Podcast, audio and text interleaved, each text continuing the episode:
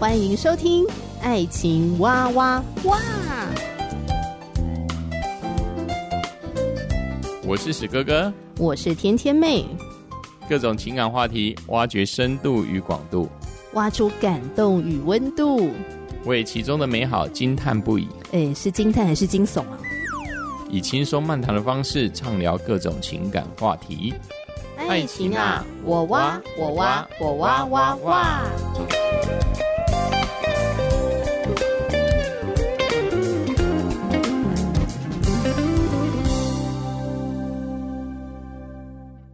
我是史哥哥，我是天天妹。嗯，老公，我们今天要录的内容呢，主题是回应书本内容，就是幸福说明书，得着婚姻中的自由跟满足。对。那最近我跟听众朋友聊到的，就是第十一章的内容，嗯，大概已经把这本书的内容已经分享完了。嗯哼，嗯，第十一章的主题呢，就是说只有一方愿意努力时，是。其实我觉得光看到这个名字呢，就会让人家觉得非常疲惫，对，非常疲惫，非常疲惫，心都凉了半截吧。那非常的非常辛苦了，就辛苦而已。嗯。那我觉得作者把这样的情况放在书里面做讨论，我觉得也是非常实际。嗯哼，因为在现实生活中有太多的亲密关系就是这样的一个处境。嗯哼，在这个处境当中时，如果你是在婚姻里面还幸存的人，那你该怎么样？啊、呃，自救，嗯哼，呃，自我帮助，那不只是帮助自己，还甚至可以帮助你的另外一半，然后帮助这个婚姻的关系。是，呃，我觉得他不是死马当活马医。好，我我我觉得如果讲死马当活马医，就是一个更惨的情况。嗯，我觉得他是用一个更有盼望的的一个呃态度，呃，去聊这样的一个主题。那我读第十一章的时候，印象最深刻的是两百九十页，你可以先翻到那边。嗯、他有一句话叫做“不要离婚，但要自由”。嗯哼，可能有一些人听了就觉得很矛盾哈。呃，就是要自由才要离婚啊。呃，什么叫做不要离婚但要自由？嗯哼，也就是说，在这个呃看起来不快乐的婚姻里面，那你要怎么获得自由？就是他这一章在谈的部分这样子。所以，当我看到这八个字“不要离婚但要自由”，哎，好像就让我有一个嗯当头棒喝吧。嗯哼，嗯，就是有改变我的一些过去的想法跟观念。觉得这里面的一个标题，当然对于目前现实的一个我们的一般人看到这个标题，一定是会觉得哪有可能嘛？嗯、但是解释是思考这个问题，尤其在婚姻当中，丈夫跟妻子好像关系快走不下去的时候，呃，我觉得这里面的一个自由，当然跟一般时下的自由是不一样，一些一些、哦、一些时下的自由应该是。我最好就抛弃这段关系就自由了。对。但是事实上，我们更知道，就如同就是史哥哥所看到很多的同学当中，他还没有去试着哦尽其所能去面对他的问题的时候，他可以选择什么？他可以选择另外一种自由，就叫逃避，就是我不要去碰他，那我就完全的自由了。嗯。对，我觉得这个这里面自由是我们要真正面对，在这个婚姻当中，我们所彼此之间遇到的困难之后。我们的自由是对我们自己的负责，还有对于我们在这婚姻之中的若干的责任，嗯，就是我们个人的责任。我们可以好好的去面对，我们有好好面对的自由，而不是逃避的自由。对，我觉得这个自由跟一般时下的自由是不同的。对，我觉得史哥哥真的讲的，我我非常认同。因为在这个书里面呢，作者他有提到说，吼，很多时候呃的问题就是出在说，我们很努力的改变自己，要去做些什么事情，祈求某些行为的改变，可是却没有让耶稣基督真正来改变我们的生命状态。嗯比如说，呃，我的生命里面，呃，是不是就是耐心不够？嗯哼，所以当出现一些会磨我耐性的一些事情的时候，我就会觉得我不想要承受这些的磨合，嗯，不想要学习去扩张我的生命的那个耐性度。嗯，一些生命的问题就是没有真正的去让耶稣基督来帮助我们去真实的改变。嗯，在书里面有提到说，嗯、呃，很多时候。呃，人们会过度的强调行为表现的部分，当然，行为是一件很重要的事情，对吧？就是付出啊，嗯、这些的经营，对你的整个感情的呃提升或者是加温，都有决定性的一个作用。嗯哼。可是我很欣赏这个书里面他所提出来，就是你要小心行为主义。就是他更强调的是，在基督里面的我是谁，嗯，就是我的真实身份，而不是用我的行为来定义。嗯哼，啊，所以当这个行为没有做到某一个标准的时候，我们就很容易会很沮丧。嗯哼。就会很容易彼此的去挑剔，或者是彼此的去定罪。嗯、那这样子的关系，当然不会让你觉得在婚姻里面自由。嗯、你只会觉得你有一堆责任，嗯、你有一堆行为应该要达标。嗯、当你没有达标的时候，你就惨了。嗯哼。对，那我也觉得是说，所看到的许许多多的基督徒，好像也陷入在这样子的一个情境下，会觉得自己反复的在若干行为上的失败，就好像自己就一无是处啊。嗯，那相对的，在各个方面，尤其在婚姻方面，就就会造成两人之间，呃，把对方的行为看重，过度看重，胜过自己跟神之间的关系。对。对，让自己也不敢去真实去面对自我的生命的状况，但是却忘记了耶稣基督已经为我们定了十字架，他已经成全了这个工作。嗯，我们需要去更深的了解自己，而这个自己就是我们就是软弱，但是我们不是以软弱为借口，而是我们不是过度的把我们的焦点放在、嗯、把指头放到对方，或是过分的对向我们自己。对，这是很重要的。嗯，因为我觉得这个想法扭转了之后，哎，我好像就比较可以去理解说，在书里面，呃，所要告诉读者的，就是当你觉得好像只有你一个人努力的时候，在那种处境里面，你的整个心情啊、状态都会变得非常的负向。对，而且你会觉得很。很快要被这个关系好像溺毙，觉得自己是婚姻里面的那个受害者。嗯。那对方怎么可以这样？你看我都一直努力，然后你都不努力。嗯哼。当我们的心态可以改变的时候，啊、呃，你就不会陷入在那样的一个嗯受害者骄傲里面嘛。就是很抱歉，我，我这样讲。呃，应该这样说了。很多信仰信仰者刚进入信仰是满心缺，但是慢慢就变成什么？就是信仰信仰上的法利赛人了、啊。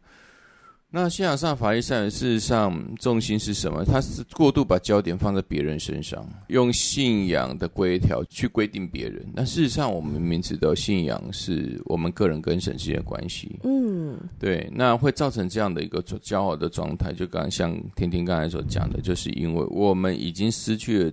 对准神这个目标，而是对准在人的上面，不管是对别人或是对自己，就你会不由自主的、不小心的骄傲，没有错，可是那个是很难察觉的骄傲。对对，这是这是一个很隐而未现的，是在婚姻当中最可怕的一个啊不治之症啊，可以算是这样讲。嗯、那更不用讲，会自己才会陷入一种就是自怨自艾的状况。如果对方没有做到，嗯、你就会自怨自艾。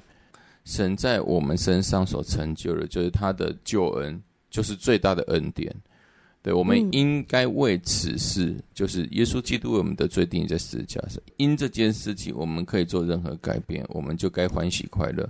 也不是因为对方有没有做什么事让我开心，而是因着上帝已经为我们成就所有生命中的事情。嗯，所以我我觉得在书中他不断强调的就是不要把你的行为高看过你的那个身份。那这个身份指的就是我们在基督里面是不是新造的人？是我们真的知道自己是神的儿女吗？嗯。啊，在上帝的爱当中，我们经历了什么呢？嗯。呃，他更强。强调的是身份的这个事情，当然他不是说行为不重要哦，行为也是一件很重要的事情。嗯、呃，可是他是说，不是过度的去强调他的行为到底有没有做到那个标准。嗯、对，因为我说实在话的，按着圣经的标准，耶稣说我们要像他一样完全，但是我们不可能做到啊，我们不可能，我们这是我们的方向，啊、但是上帝很知道。我们要成全律法是零的，因为如果我们能成全律法，那耶稣基督不用来了。啊、若是圣经所说的，我们若违反一次律法，一条律法就是违反了所有的律法。谁能够真的可以见到上帝的面？没有办法，连一个也没有。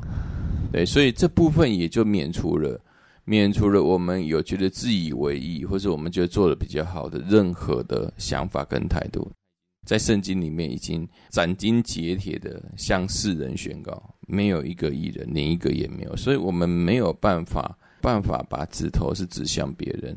因为我们把我们的炮火、我们的问题，事实上我们都是向着别人，但是我们却看不到自己的问题。还有很多的期待放在别人身上。对对对，那事实上就是以别神代替耶和华，让人的愁苦必加增。就如同史哥哥也没有办法把我自己在信仰之中的一个要求，同样平移在天天妹的身上，更不用讲说是对其他的人。在婚姻当中，另一半爱你，他用他的方式爱你。当然，我们说爱之头须守好，那这个技巧我们当然是要学。但是很多时候，每一个人的出生就是神所赋予他不同的个性。我们也在这当中，我们不能强制用自己的标准去套到别人身上，不然对方也痛苦，你自己也很痛苦。嗯，就失去了真正的自由。对啊，所以在这样的一个观点的基础上面。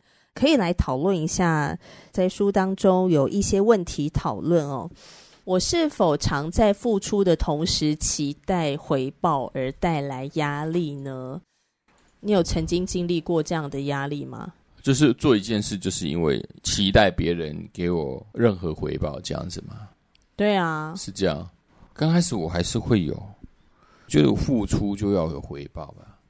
而如果对方没有回报或者不理解的时候，我就会生闷气。嗯，对对对。嗯，那那我这个状况是怎么样才获得一个疏解或解决？因为在这个信仰在成熟的过程当中，我开始理解到一个一个核心的问题，叫做恩典。什么叫恩典？啊，恩典就是你没有做什么，但是这个救恩，耶稣第二救恩却白白的赐给你了。嗯，那因着这一句话，而我也在这句话当中被上帝的话，不仅是光照，而且被上帝的话，因为他的话就是光，那光就是爱，也浇灌了我，所以我一下子就释怀说，哦，其实别人不必为我所做的这些事情而付出，因为我已经从神那边得到满足了。哦，对，不是因为我老婆爱我，所以我才爱她，而是因为上帝爱我，所以 上帝给我的爱太多，非常的多，所以我可以选择就继续爱她，无条件的爱她。对，所以我曾经也是以前的时候，就是期待回报，而让自己会觉得啊，我想要说他做对我对我做什么，可能送什么东西给我，现在没有，反而我觉得这才有真正的自由。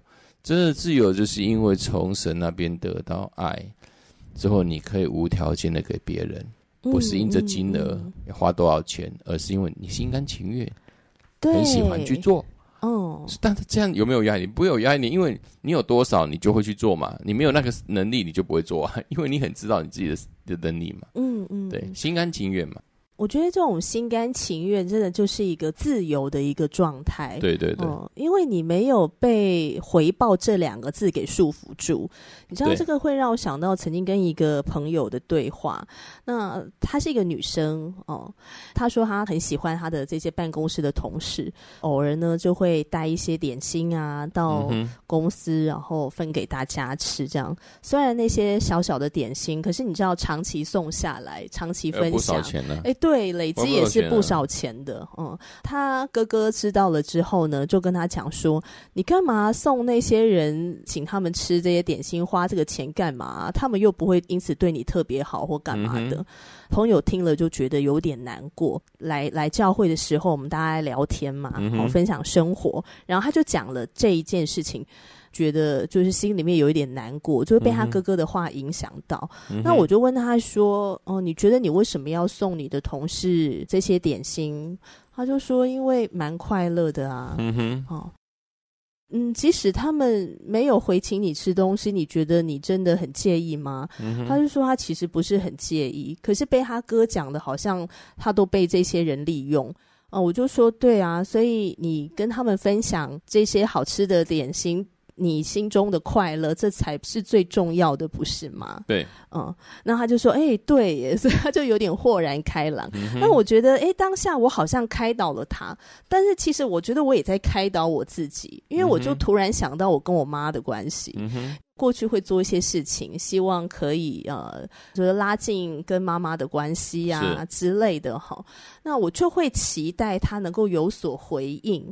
那这个期待呢，当然就会带给我自己压力。对。那这个压力呢，就会促使我呢，就觉得啊，你看吧，他又没有回应给我了，他就是不够在乎我。那我就发现，我又会用一些那种好像受害者的眼光看着我妈妈，就觉得我妈怎么这样，她、嗯、怎么。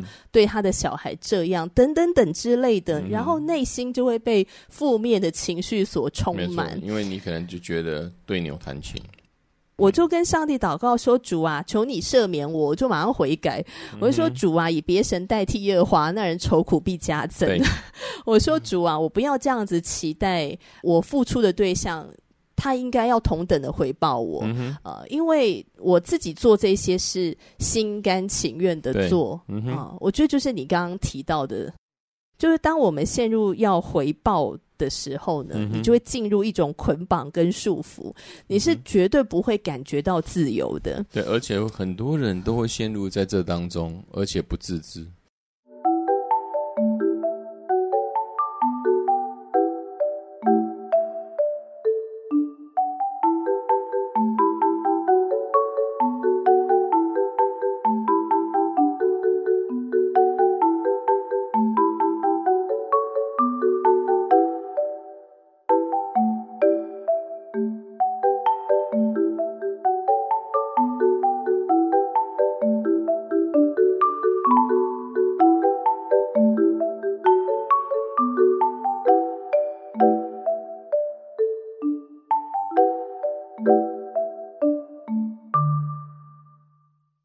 书中有一个问题蛮有趣的，你如何向心有反感的配偶提出恳求？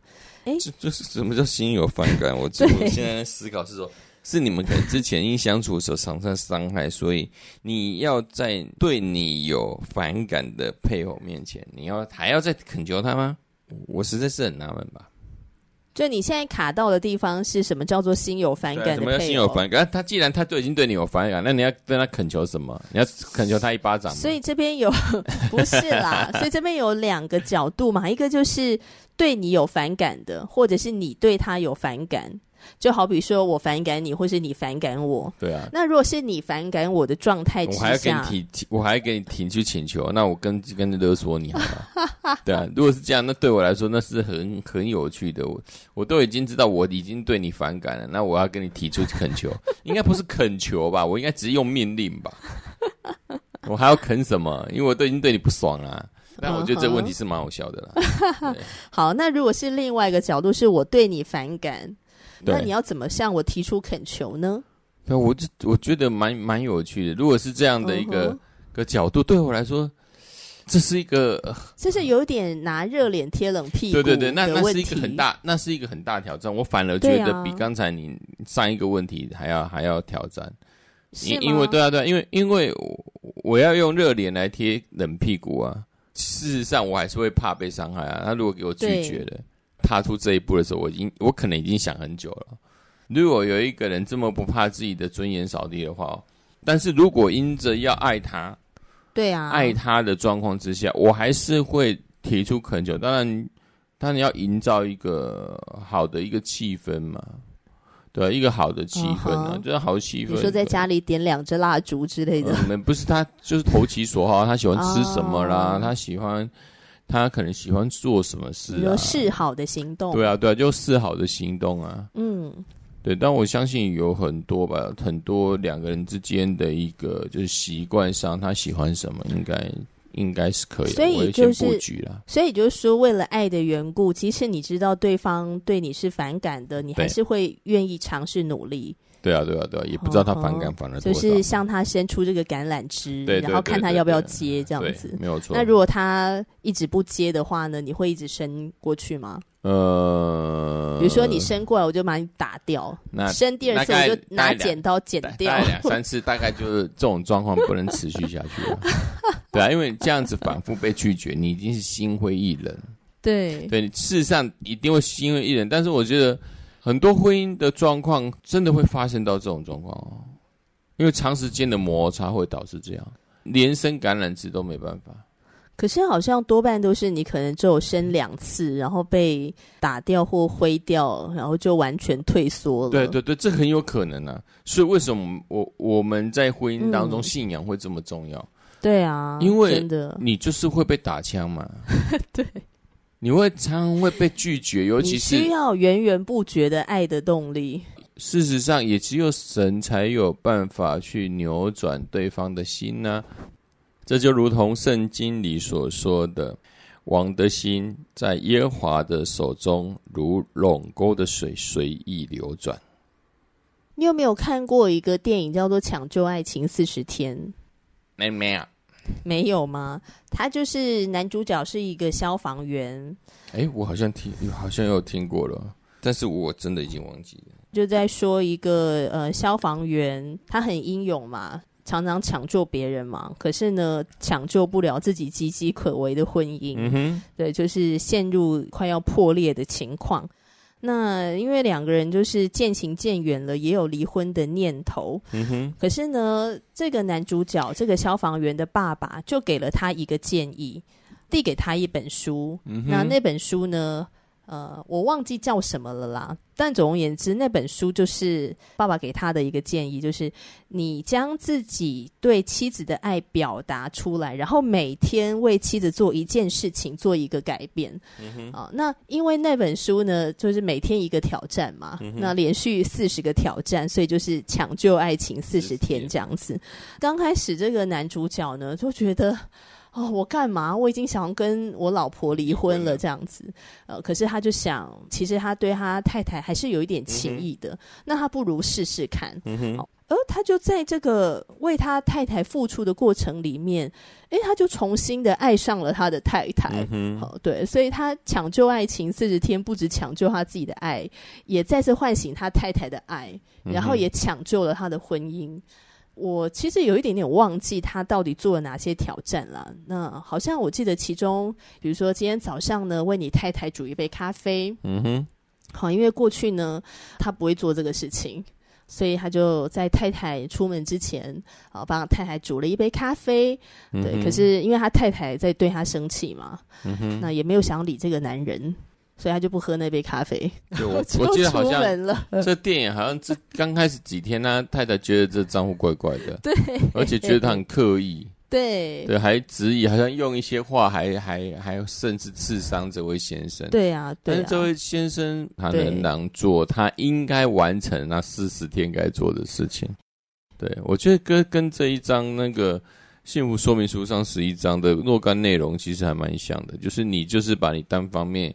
该做的是好好的去做，这个就是刚刚我们讨论的第五题啊。你如何向对你心有反感的配偶提出恳求？你在恳求他之前，你可能需要先做一些存款的行动。对，你还没有你，还没有恳求之前，你要先做吧，不然你恳求就被打枪了。啊啊、没错，那只是说你在做的过程当中呢，可能也会面临到一些打枪。嗯哼。可是我们需要学习的就是能够持续不断的去做。对，对嗯、所以后来那个电影中的男主角后。后来就是好像不知道做到第几天吧，他其实没有做到四十天呢，不知道做到好像第几天，然后太太就慢慢回心转意回来了。嗯，对，所以我相信其实真的没有人是铁石心肠，只是很多时候都是我们自己太害怕受伤吧，嗯，太害怕被拒绝，太害怕尊严扫地等等的，嗯，所以被拒绝个可能一次、两次、三次，我们就觉得。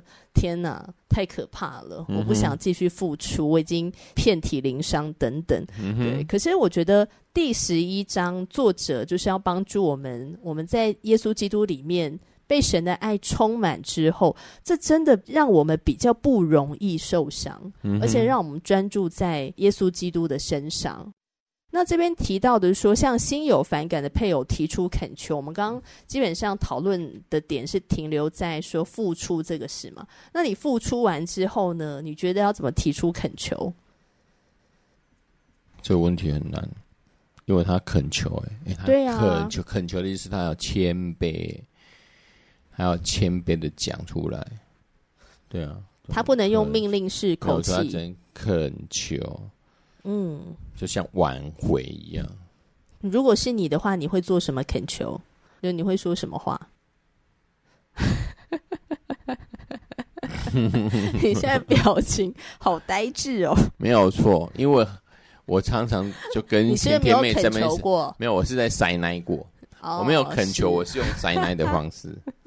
对，所以不是恳求，我就想说，我在这七年好像没什么恳求，我 我都是塞奶之后给他呼隆呼隆，之后让那个天天妹心软。虽然我是一个，虽然我是常惹祸的家伙，但是我就给他塞奶一下，他给我碎碎念一下，之后他就饶了我这一条小命。对，所以我也饶了你，不用回答这个问题，因为这确实是啦。就是说，要怎么样提出恳求呢？这真的没有一个标准答案，因为每一个人要提出恳求的事情，他还都不一样。对。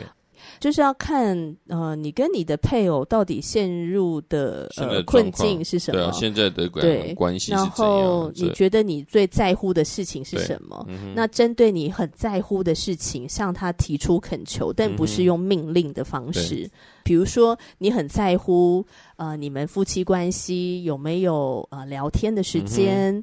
好、嗯，你很在乎你们有没有一起出去约会的时间？嗯或者你很在乎呃你们的亲子关系，嗯，或者你很在乎你们的财务等等的，每一个人 care 的事情真的不一样，一样。对，所以就是去恳求你所 care 的事情，嗯，嗯，好啊。那针对这个第十一章呢，呃，只有一方愿意努力，不知道听众朋友有什么样的想法，也欢迎你可以留言给我们，嗯，呃，所以其实最后呢，蛮想问问你哦。你觉得，如果当你的配偶对你漠不关心的话，或者是对这个婚姻漠不关心，你要如何继续为这个婚姻付出努力呢？也欢迎你留言给我们喽！祝福大家幸福。史哥最后有什么话想说吗？呃，很多婚姻会造成目前的冷漠，我相信这是一段非常长的一个时间，或彼此之间习惯所造成。